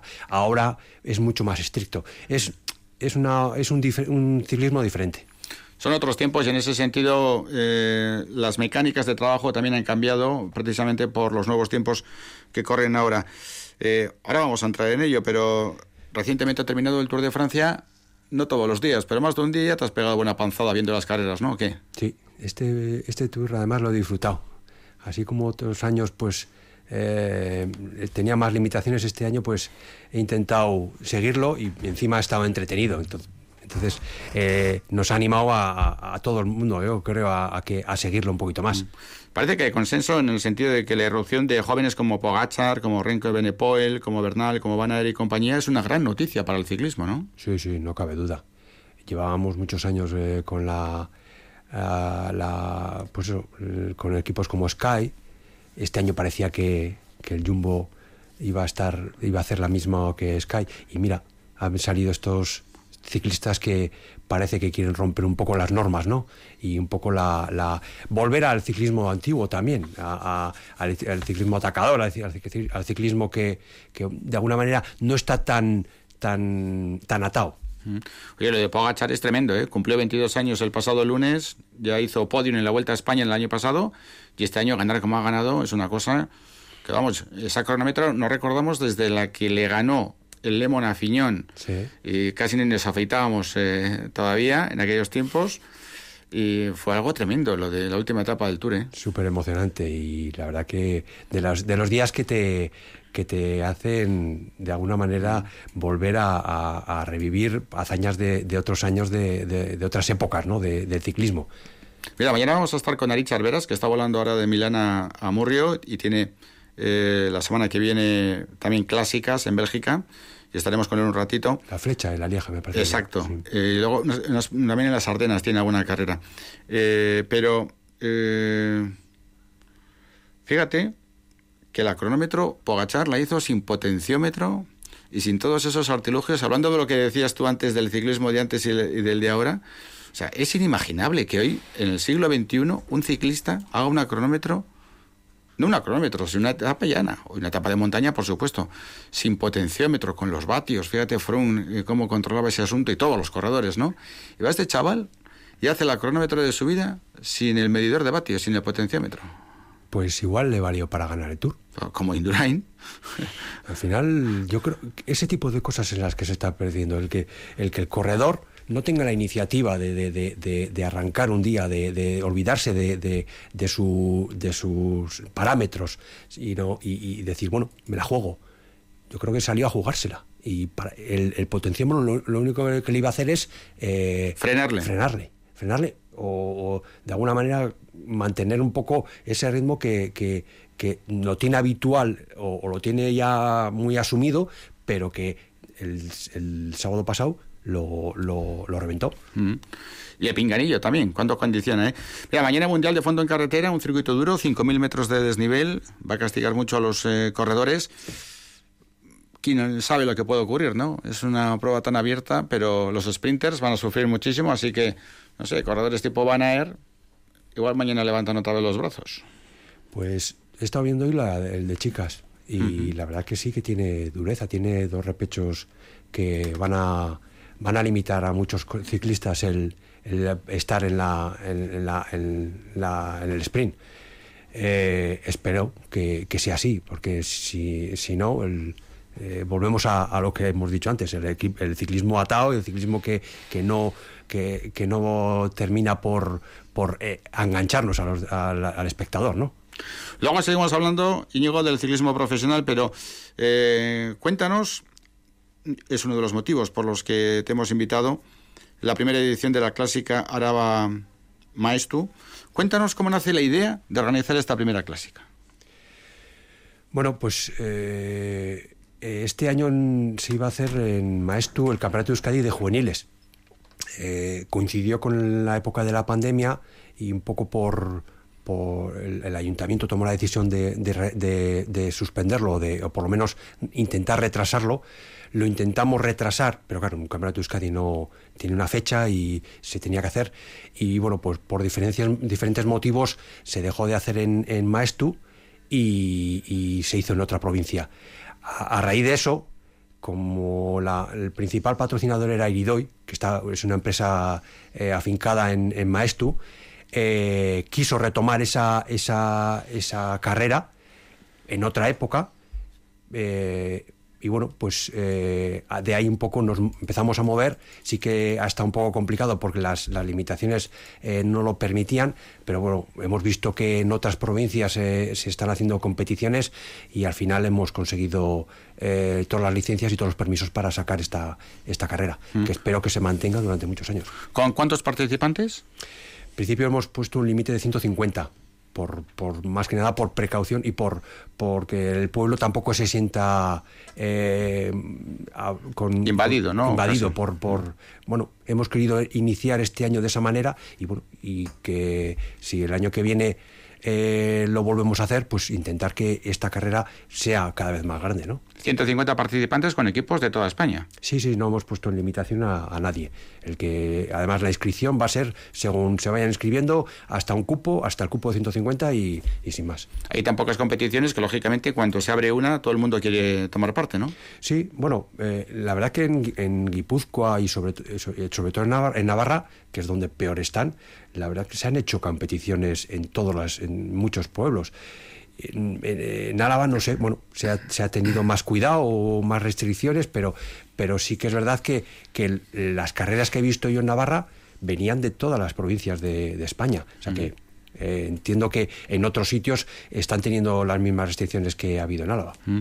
Y el circuito es un 8 todo por la zona de Maestu, ¿no? Sí, eh, se sale de Maestu, se va a Virgala, a Pellaniz, se vuelve a, a Maestu y de ahí a Corres, San Román, Bujanda, Antoñana y a Maestu. Creo que es un circuito exigente para, para estos chavales, pero bueno, no quita que, que son chavales que se van a enfrentar el año que viene a una categoría continental y que, que requiere que ya se vayan haciendo a ese tipo de kilometrajes y esas durezas. Circuito muy bonito, además. Sí, sí, precioso. Muy bonito. La- esa zona es preciosa. La zona de Izquiz es, es, eh, yo, bueno, yo entrenaba por ahí mucho, entonces a mí me, eh, me gusta muchísimo. Oye, Íñigo, ¿y, y la pandemia cómo condiciona a nivel de protocolos sanitarios, etcétera? Eso. Bueno, pues tienes que, te- que tener. ah, para empezar, los corredores tienen que estar separados de todo el público y de todo el. Por eso lo hemos llevado a la zona industrial de, de, de, de Maestu, donde está la empresa Iridoy. Y bueno, ahí los tienes que tener separados de todo el mundo, de todos los, la gente de, que vaya a, a la competición. Y a partir de ahí eh, son las condiciones de sentido común que tenemos que tener todo el mundo. No, no hay muchas más limitaciones. Se les hace un control de temperatura a los corredores antes de la carrera y, poco más. Luego es sentido común. Eh, todos los corredores tienen que ir con la, con la mascarilla hasta el inicio de la carrera y cuando terminan volver al recinto e intentar que haya lo- el menor contacto posible con, con la gente que vaya a ver la carrera. Mm. En estos tiempos eh, tan complicados, en lo sanitario y en lo económico, el hecho de que haya empresas que apoyen al ciclismo es fundamental. Hay que cuidarlas como oro en paño, ¿no? No, es que nosotros siempre hemos sido de los que no podemos eh, dejar de lado a este tipo de iniciativas. Eh, la chaval, la juventud necesita este tipo de alicientes, este tipo de ayudas para que sigan. Y lo que te digo, eh, si ya de por sí había hay pocos chavales en Álava para competir, pues si encima nos vamos quitando, pues pues pues apague vámonos. El año que viene, en tu caso, con Alinco y no sé si también con Iridoy, tenéis idea de sacar un equipo de juveniles, ¿no? Eh, tenemos un proyecto muy bonito eh, a raíz de, de, bueno, de esta iniciativa por parte de Iridoy y como principal patrocinador, eh, sí, la de sacar de cadetes juveniles. Un proyecto en el cual estamos involucrados pues, pues, varias personas de las que te digo que, que- que no- tenemos un buen recuerdo de, de la época nuestra.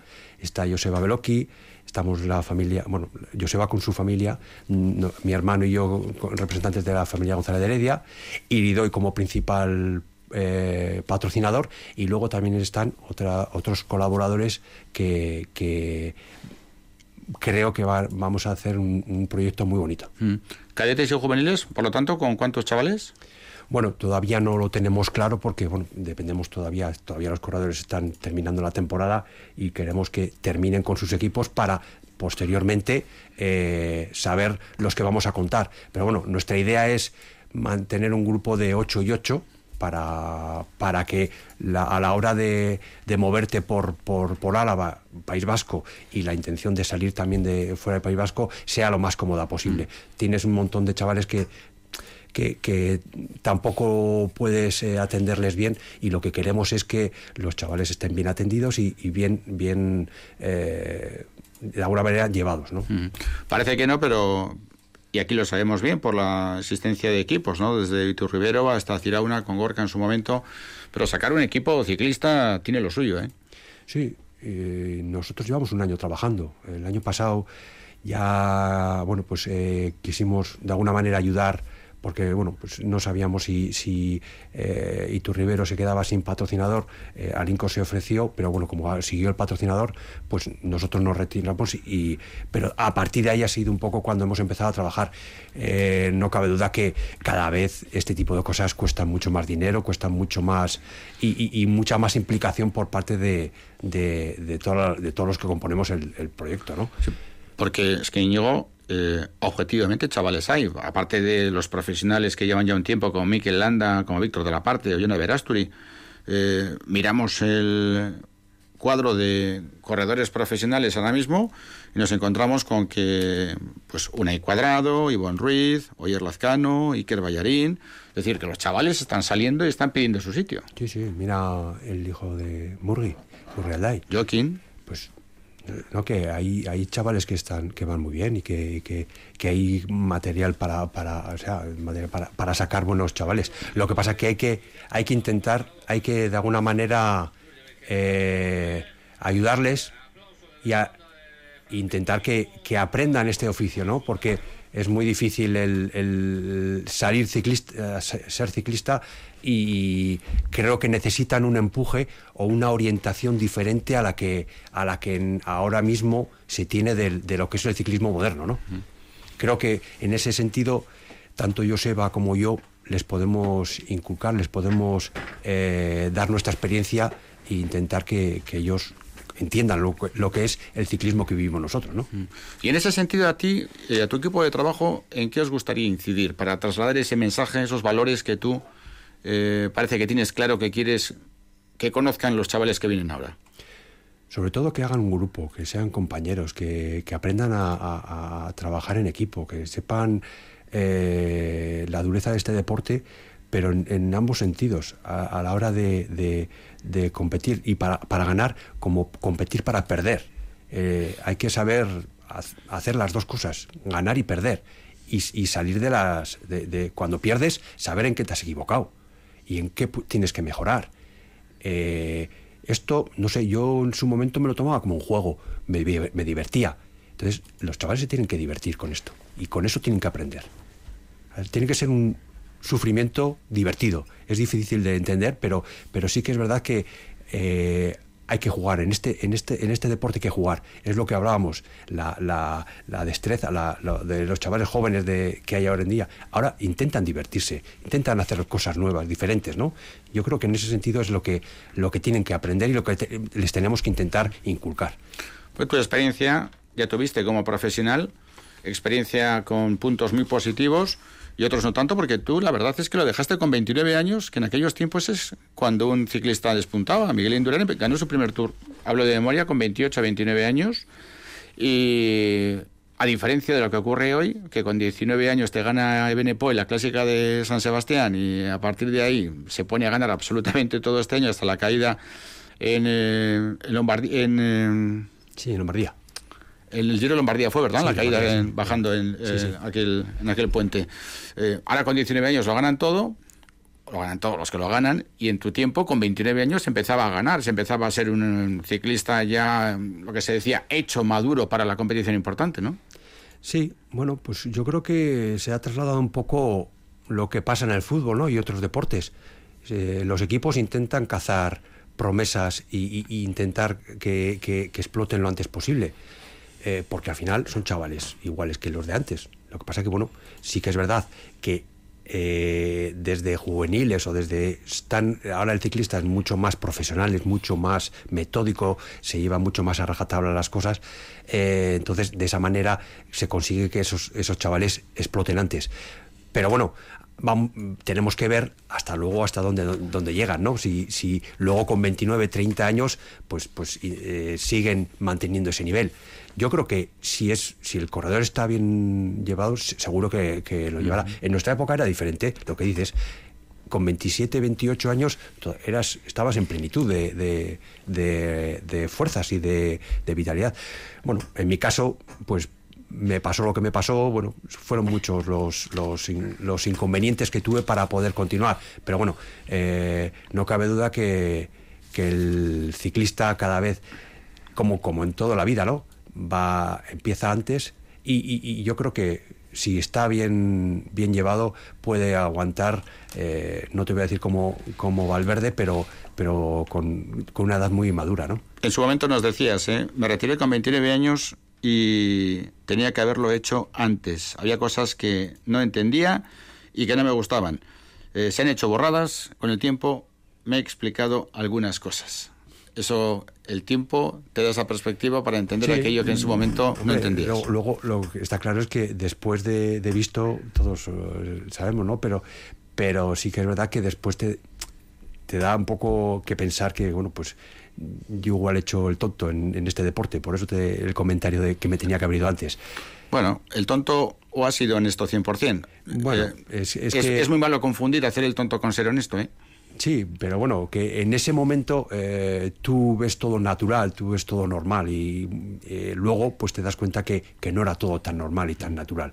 Era, bueno, pues mm, el ciclismo de entonces, no, no, no vamos a decir ni que peor ni que peor, eh, ni mejor, era lo que había entonces. Y todos sabemos a qué nos referimos. Sí, bueno, sí, está, claro. Oye, ¿y ese primer año de profesional con Euskadi que hiciste 111 carreras? Sí. ¿Eso cómo es posible? Y sin hacer una grande. Y sin hacer la vuelta a España, además. Sin hacer la vuelta a sí, lo me lo comí todo, el resto me lo comí todo. Pero, pero, eh, pero es que ahora es inimaginable. O sea, uno se pone a pensar yo no- 111 carreras, primero porque eh, no, hay, no hay competiciones para hacer 111. Eh, Ahora se han condensado en tres meses, me parece que eran sesenta y tantas. Algunas de ellas han caído. ¿A 111?